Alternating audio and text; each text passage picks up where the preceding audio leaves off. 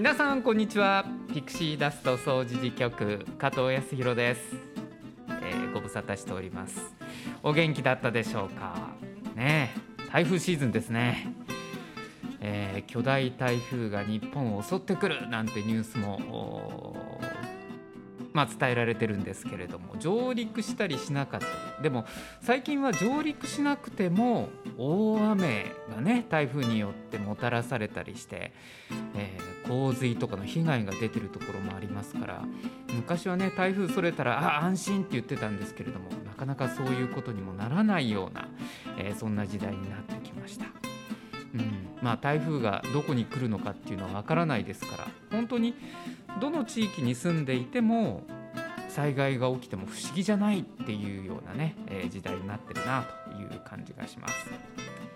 さあ今日のピクシーダストですけれども前回に引き続き三島中学校の人権サークルビリーブの総持寺ビリーブ探偵団避難所を訪ねるの第2回ということになります。え今回も、え生徒たちが実際に行って初めて分かったことそれから聞けた話があったようです、え同行した私も「へえすごいな。えそんなことしてるの?」と、え驚いたこともございました。どうぞお楽しみに。ピクシーダスト総除事局。この番組は茨城市人権三島地域協議会の提供でお送りします。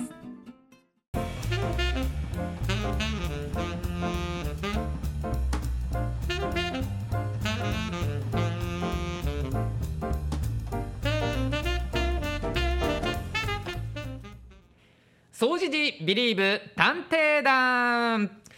三島中学校の人権サークルビリーブ。そのメンバーが総除寺のあちらこちらに出かけて町の魅力やさまざまな取り組みについて取材をする総除寺ビリーブ探偵団前回の放送では茨城市の避難所に指定されている昭栄小学校と西河原多世代交流センターに取材に行きましたまあ同じ避難所でも2つを比較してみると結構違いがあるなということが分かりましたね。え今回は総持寺命愛夢センターと三島コミュニティセンターどちらも避難所になっています。避難所としての2つの場所の役割などについて取材に行っています。それではお聞きください。今日は総持寺命愛夢センターが指定されている指定緊急避難所について総持寺命愛夢センター館長の奥田さんにお話をお聞きするために来ました。館長の奥田さん今日はよろしくお願いします。災害に備えて備蓄品などを保管している場所はどこにありますか？また何人ぐらいの人が何日ぐらい過ごしてますか？えー、茨城市では市内の指定避難所75カ所に災害用備備蓄用品、え保管庫を設置してます。で市内の11カ所の避難所の空き教室等に備蓄倉庫をお借りしてまして食料や、えー、生活物資などを備蓄しています。また当センターではあの敷地内に、えー、別館裏側ですけども備蓄倉庫の方を設置しています。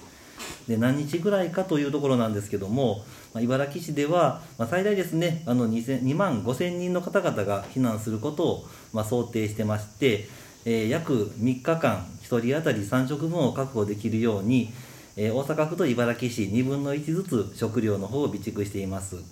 まあ、いずれもあの物資に数の限りはありますので、えー、災害時に困らないように各ご家庭でも食料や生活用品等の、えー、物資の方は備蓄しておいていただいた方がいいかなと思います生徒たちまあ、避難所をいくつか取材をしているということでそれぞれの違いというところに意識がいっているようですね。えー、そんな生徒たちからはアイセンターならではのこういった質問が飛び出しましたアイセンターは特に人権に配慮した施設だと思いますが障害や LGBTQ などマイノリティの方々に対する避難所運営上の注意点を教えてください。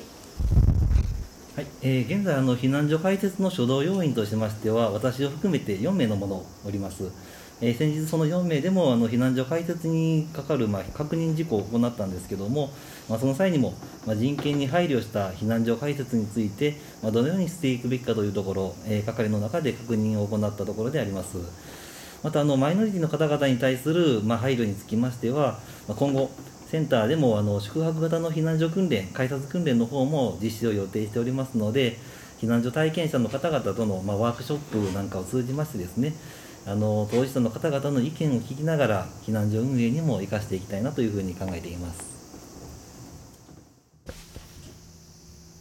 避難所運営について運営スタッフと一緒に運営に当たる住民の協力やあ協力が、えー必要と思うのですが、えー人数のめどと運営訓練についてお聞かせくださいはい、えーあの避難所開設運営にあたっては地域の方々の協力なしではなりえないかなと思っていますで住人の方々、まあ、人数といいますか例えばあの避難所の中でですね、まあ、外国人の方が避難されてきましたとなった場合にそのね国の母語であったり、えー話せる方っていうのが支援者として必要になったりまた高齢者の方々の避難に関してはそういった特性あの分かっていただける方の、えー支援者の方が必要になるかと思います。で今想定しているのが各あの避難所の部屋に1人ずつぐらいはやはりそのリーダーとして状況を把握いただける方が必要かなと思っておりますのでおおむねまあ5人以上ぐらいはそういった方々、え運営にも協力いただける方がいていただけるとこちらは助かるなというふうには考えています。はい、えー皆さんいかがでしたでしょうか？総持寺命愛夢センター、まあ、実際にこのラジオを収録している場所でもありますけれども避難所になった時にかなりいろんなことを考えて対応しようとしているなっていうのが、えー奥田さん館長さんの話の中から皆さんもお感じになったんじゃないかなと思います。まあ、外国人の方に向けた、えー対応であるとかでもそれは、えー職員だけでは当然できないから住民の皆さんにも一緒になって協力をしてほしいなというメッセージもありましたよね。まあ、いずれにせよこの三島地区にある6つの避難所の中で非常に頼りになって、えーそしてしっかり、うん、フォローができる避難所の一つなんだなという印象を私は感じました。さあ、ビリーブ探偵団ですが、続いては三島コミュニティセンターへお出かけします。えこちらでは三島地区自主防災会会長の大島さんに話を伺っています。えこの三島コミ線、6つある避難所の中では相川に最も近い位置にあるんですね。そんなことから生徒からはこういう質問が出ました。相川と洪水浸水最大想定では5.17メートルとなっていますがその時はどこへ避難するのですか？それはあの先ほどあの言いましたように、えー最大ですから、えーこの想定はですね、えー1000年に一度の大洪水大、まあ、いわゆる大きな雨が降って、えー当然そうなりますと相川が氾濫しますので内水とその相川の氾濫と相まって、えー地域でも5メーター言いますとこのお店も完全に水に浸かってしまいますので各個人の家でも5メーター言いますともう2階を超えるんですね、そうすると逃げ遅れたら屋根に登らないかと。だけだけども実際ですね自分の家から屋根に登るいうてこれ結構大変なことになるんですね。でですからまあ逃げ遅れてあのじあまあ、最悪の事態になりかねませんので事前に、えーレベル3になりますとレレベルがですね12345と5段階に注意報というのは分かれてますのでレベル3高齢者と避難準備情報というのが出ます、えーそれが出た時には、まあ、あの洪水の危険性が非常に高まるのでその時にはできるだけ三島え小学校の2階以上か夢命や夢センターの方に、えーもうすでに避難所が開設されてますので避難をしていただけたらというふうに思います。まあ1000年に一度の大水害が起きた場合にはこの三島小見線も5.17メートルの水位になってしまう浸水の被害を受けるんだよっていう話ですね。まあ、1000年に一度っていうね条件はあるんですけれども避難所に指定されている三島コミュニティセンターも水に浸かってしまう恐れがあるという話でした。こういうことを普段その避難所として三島小店が指定されているのを知ってる方でも、まあ、イメージできてない方は多かったんじゃないかなという気がしますよね。えー、そんな時でも大島さんの話の中にありました安全な場所としての避難所、えー、三島町2階以上かアイセンターにということで、えー、総持寺命愛夢センターの名前が出てました。さあ生徒たちの質問は続きます。最後に避難場所に持ってきていいものダメなものの決まりはありますか？過去にですね、まあ、あの避難所運営で地域でいろいろ議論した時にえー、意見が分かれた項目がありまして一つはですねペットをどうするかと。それからあのタバコ喫煙をどうするかと。いうことですね。でこれはまああの、えー、一つはペットはですね今はあうちの三島としては受け入れる方向です。でペットを部屋に入れるんじゃなくてまあ、だからそこはですねじゃあ犬犬の場合と猫の場合とですねでも他に小鳥もいてますよね。ペット言うても。最近この間どなたかおっしゃってましたけどイグアナとかね言われたらですねじゃあそのどうしようかとそらいうことなんで、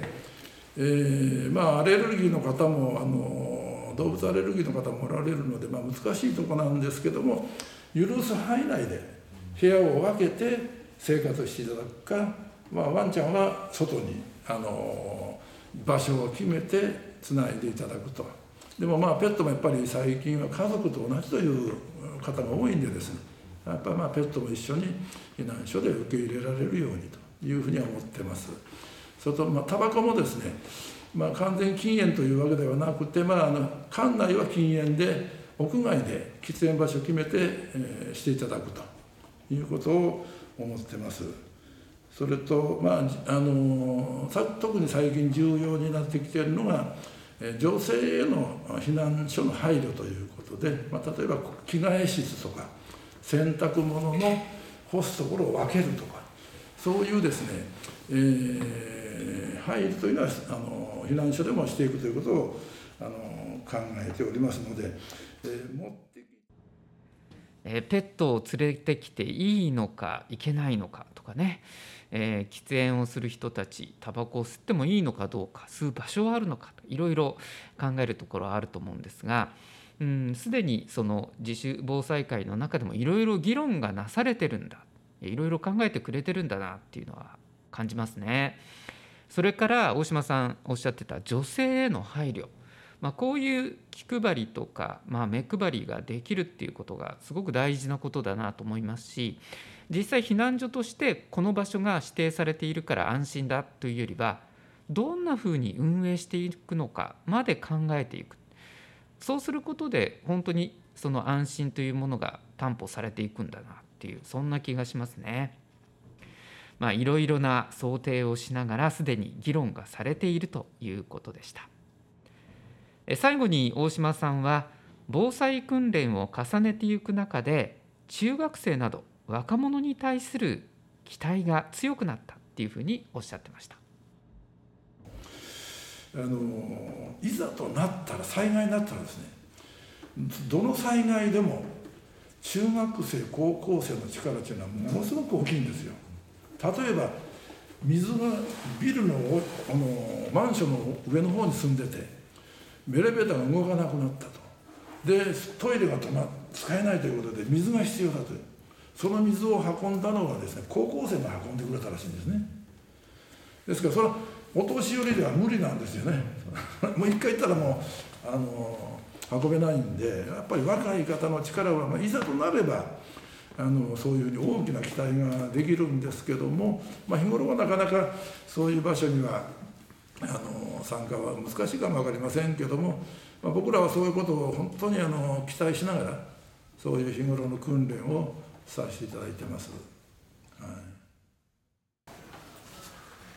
今日はお忙しい中本当にありがとうございました。避難所のお話を聞かせてもらって私たちも避難する時の準備避難所での行動を日頃からしっかり考えておかないといけないことがよく分かりました。これからもこの地域でいろんなことを学んでいきたいと思います。今日は本当にありがとうございましありがとうごた。ざいましたえー皆さんいかがでしたでしょうか？ねえ。子供らしっかり取材できてますでしょ？えー総持寺命愛夢センターと三島コミュニティセンター。この2カ所に今回は避難所取材に行っています。まあ改めてですけれども愛センターっていうのが非常にあの頼りになる頼りにされる場所なんだっていうのが、え感じられますね。大規模な水害が起きてもこの立っている場所自体が非常に安全な場所なんだ、まあ、そんなコメントも大島さんからありました。ええあのだからこそ避難所としても開設されるのだしそこをどう運営していくのかっていうところが非常に重要になってくるんだろうなと思います。え総持寺ビリーブ探偵団の避難所取材、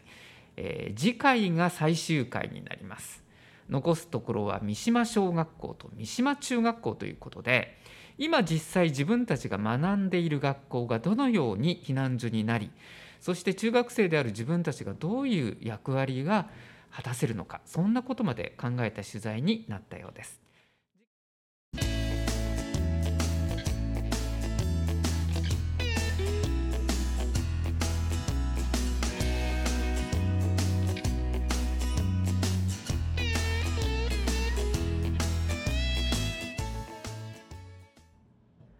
転ばぬ先のピクシーダスト。このコーナーは暮らしに役立つ情報や知って得する情報をお届けするコーナーです。知っておくと安心知っておくと得をするという転ばぬ先の杖になるような情報をピックアップしてお伝えしていきます。今日は日常生活に役立つ SST ソーシャルスキルトレーニングのご案内からです。ちょいの当事者向けセミナーとして開催される日常生活に役立つ SST ソーシャルスキルトレーニングです。日常生活に必要なコミュニケーションスキルとは何か役に立ちそうな SST の活用方法について学べます。一緒にゆっくりまったり楽しく体験してみましょう。講師は梅花女子大学心理子ども学部心理学科の滝本優子教授滝本先生です、えー精神保健福祉分野のソーシャルワークなどを研究されています。日程申し上げます。9月24日の土曜日。9月24日の土曜日午後2時から4時です。24日土曜日午後2時から4時の2時間です。場所はユースプラザイーストちょい多目的室2です。あのアイセンターの別館になりますよ。皆さんご存知ですか？えー、総持寺命愛夢センターの別館になります。ユースプラザイーストのちょいです、えー場所わかんないなっていう方はとりあえず来て、えー訪ねていただいたら案内してもらえます、えー対象となるのはニート引きこもりそれから生きづらさを持っているぞという若い人たちが対象です。で若者だけではなくて保護者の皆さんもどうぞお越しください。保護者だけでの参加も OK です。え先着10人ということになっておりますがお問い合わせはこちらまでです。ユースプラザイーストちょいえ電話で、えお尋ねください。電話番号を申し上げます。072-628-6993ユースプラザイーストちょい。072-628-6993番です。え日常生活に役立つ SST ソーシャルスキルトレーニングのセミナーのご案内でした。さあ続いてはですね地域の情報としてお伝えしましょう。初心者向け手話講習会です。手話っていうのはもう立派な一つの言語だっていう考え方がありますよね。えー英語が分からなくても日本語が分からなくても逆に障害がある方は手話でコミュニケーションが取れるそういった意味では新しい外国語を覚えるような感覚で学んでもいいかもしれませんね。初心者向け手話講習会が開催されます。9月21日から11月30日、えーいずれも水曜日になりますね。9月21日から11月30日の水曜日午後1時30分から3時30分まで全10回の講習会になります。会場は総持寺命や夢センターです。お申し込みお問い合わせは電話でこちらまでお願いします。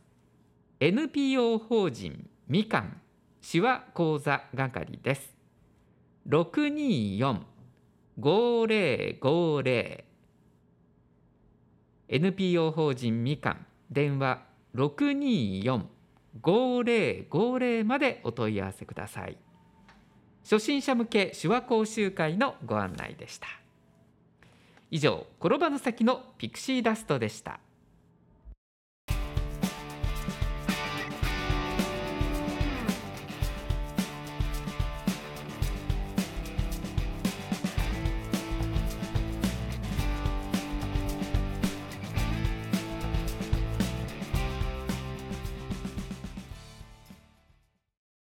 総持寺川柳道場。ありがとうございます。えとかくせちがらい世の中です。悩みや不安を川柳にして笑い飛ばしていきましょうよ。総持寺川柳道場でございます。今回もたくさんご投稿いただきありがとうございます。いやこの季節ならではという一句からいきましょうかね。ああ夏休みさんからいただきました。夏休み終われば大人たちあの主にねあの昼ご飯作らなあかんのっていうお母さんたちはもう切なる願いですよね。はよ夏休み終わってほしいっていうね。夏休み終われば大人たち。ありがとうございます。実感こもっておりますね。えーこちら昔は子供さんから頂戴しました。赤とんぼ楽しい思い出思い出す。ちょっとわかりますね。毎年見てるはずなんですけどね。トンボが飛んできて。あの不規則な動きするじゃないですかね。赤トンボ見てて。ああトンボ飛んできた。もう秋やな。宿題やってなくてしんどいなと思っとったなとかね。いろんなことを思い出しますよね。楽しい思い出じゃないな僕の場合は、えー昔は子供さんは赤とんぼ楽しい思い出思い出す。素敵な一句です。源五郎さんから頂戴しました。ああ今日のテーマにぴったりだな。ニュース見て家族で話す避難場所。ニュース見て家族で話す避難場所。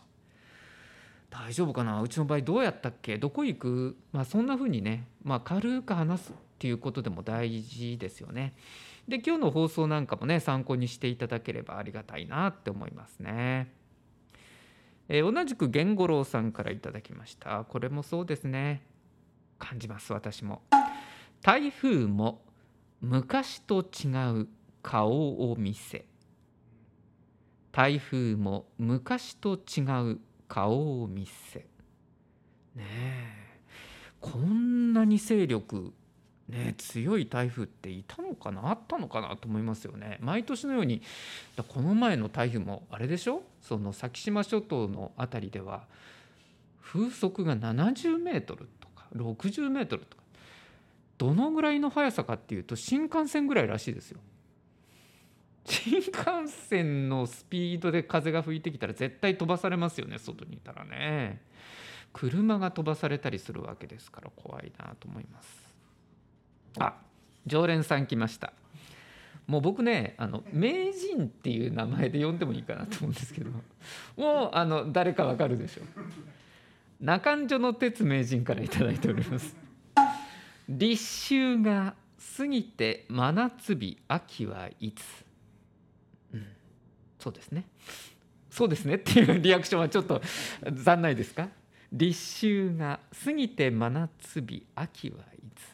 本当に猛暑日までね出てきたり酷暑っていうぐらいひどい暑さが続きますけどね、えーもう一つ名人から頂戴しておりますよ。中んの哲さん。微笑みの写真の中に思い出が。何があったんでしょうか。微笑みの写真の中に思い出が。まあその人の表情を見るだけでいろんなことを思い出すって写真見てもありますね確かにね。なんかどっかに行ったなとか楽しい思い出を思い出すだけではなくてその人の表情を見た時にふっといろんなことが思い出されるっていうのはありますね、えー、最後サッティさんから頂戴しています。あちょっと夜の空を見上げるようなイメージで聞いていただけますか。大輪が夜空を照らし夏終わり。花火大会今年はできましたね淀川も。大輪が夜空を照らし夏終わり。花火大会ってなんかみんながみんな同じ方向上を向いていろんな思いをそこに乗っけていくっていうのがすごくいいなと思いますよね。行く夏を惜しむだけではなくて。ね。あのお盆の頃にある花火ってやっぱり亡き人を思うとか空を見ていろんなことを思い出すっていうのもありますしね、えー、素敵な俳句が、えー、俳句じゃないごめん川柳だ。素敵な川柳が届きました。なんかあの今回は感動編って感じですよね。皆さんね。なんか高尚なコーナーになってきましたよ、えー、笑えるようなのも大丈夫なんで。あのこんなもんでいいかなとかこんなうまく書けないなとか思わないでどんどん投稿していただければなと思います。皆さんの投稿をお待ちしております。以上総知事川柳道場でした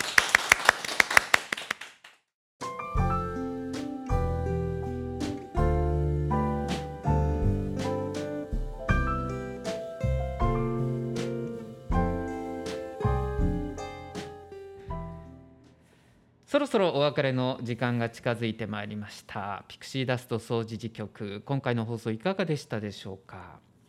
まあ夏休みいろいろなね経験を子どもたちをして、えー、ビリーブのメンバーも避難所を回るっていうのことをしてますけれども、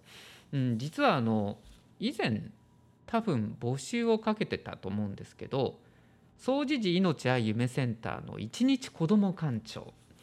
えー、ちゃんと就任をしていただいてお仕事していただいてます。ちょっと報告しますね。8月27日土曜日でした。2人の小学生5年生と3年生が一日館長として就任しました。で関係者に名刺を配ってですねイベントでの挨拶とか、えー、施設内の点検とかパソコン業務もしていただいたんですね。えー、アイセンター業務に携わっていただきましたありがとうございましたでまあパソコン業務っていうふうにも話したんですけども手書きでねいろいろあのポスターというかメッセージカードみたいなものも作ってくださっていてちょうどこの時期あの愛線では比較平和展開催してたんですね。で茨城市の私もちょっと見せていただいたんですけど茨城市の空襲の経験の記録っていうのをまあ、あの当時のものも含めて展示がされていたりして私もへえこんなところが空襲されてたんだって驚きを改めてね感じたりとかあとその写真展実は開催されてたんですこの期間。あのフォトジャーナリストの小原一馬さんという方、えー、小原さんによる境界線上のプラットフォームウクライナ避難民たちのポートレートというタイトルで、えー、あこれは講演のタイトルですね講演もしてくださったんですね。はい、で写真展のタイトルも「境界線上のプラットフォームウクライナ避難民たちのポートレート展」という、えー、タイトルで写真展が開催されました。でこれあのロシアがウクライナに侵攻した後ですねウクライナの国民って今1000万人ぐらいえー、自分の家を離れて、まあ、海外で避難をしてたりもするんですけれどもそんな避難民の皆さんの写真を撮られてたんです。3月6月7月とウクライナの国内であるとかその隣国になるポーランド西隣ですね、えー、そちらに取材を展開されまして、えー、写真を撮ってこられた。そのポートレート展が行われてました。で実際私もですねその写真を見せていただいたんですがあの戦争とかウクライナ侵攻の写真展っていった時に被害の例えばその建物が爆破されたとか爆撃されたっていうようなそういうすごく痛ましい写真をイメージされた人もいるかもしれませんけど小原さんの写真展は人物の顔なんですね避難されてきた人たちの顔ですカメラをじっとこうレンズを見つめているその表情を見た時に僕は何とも言えない気持ちになりましたね。あの写真って楽しい時に撮る写真ってみんな笑顔ですけどこのポートレートは怯えてるまあすごい恐怖の顔ではないんですけどつまり避難してちょっと一息ついたっていう顔だけどでも完全な笑顔にもならないし安心っていう表情でもないんですよ。しっかりレンズを見つめているその瞳を見た時にどこか怯えであるとか寂しさであるとか国内に残してきてしまった夫であるとか兄弟であるとか親であるとかそういう人への思いも含めた表情がその一枚一枚の写真から見て取れたような、えー、気がします。また機会があればぜひ皆さんにも見ていただきたいなと思いますし見た上で自分たちに今何ができるんだろうかそんなことも考えるきっかけにできればなと思います。今日あの川柳でトークしていただいた中条の哲さんの、えー、素敵な川柳がありましたけど微笑みの写真の中に思い出が本当写真は微笑みで溢れている写真がいいなっていうふうに思いますし、えー、そんな写真がいっぱい撮れるような地域であってほしいなというふうに思いました。はいということで今日の放送以上でございます。いかがでしたでしょうか？次回もぜひお楽しみに。この番組は茨城市人権三島地域協議会の提供でお送りしました。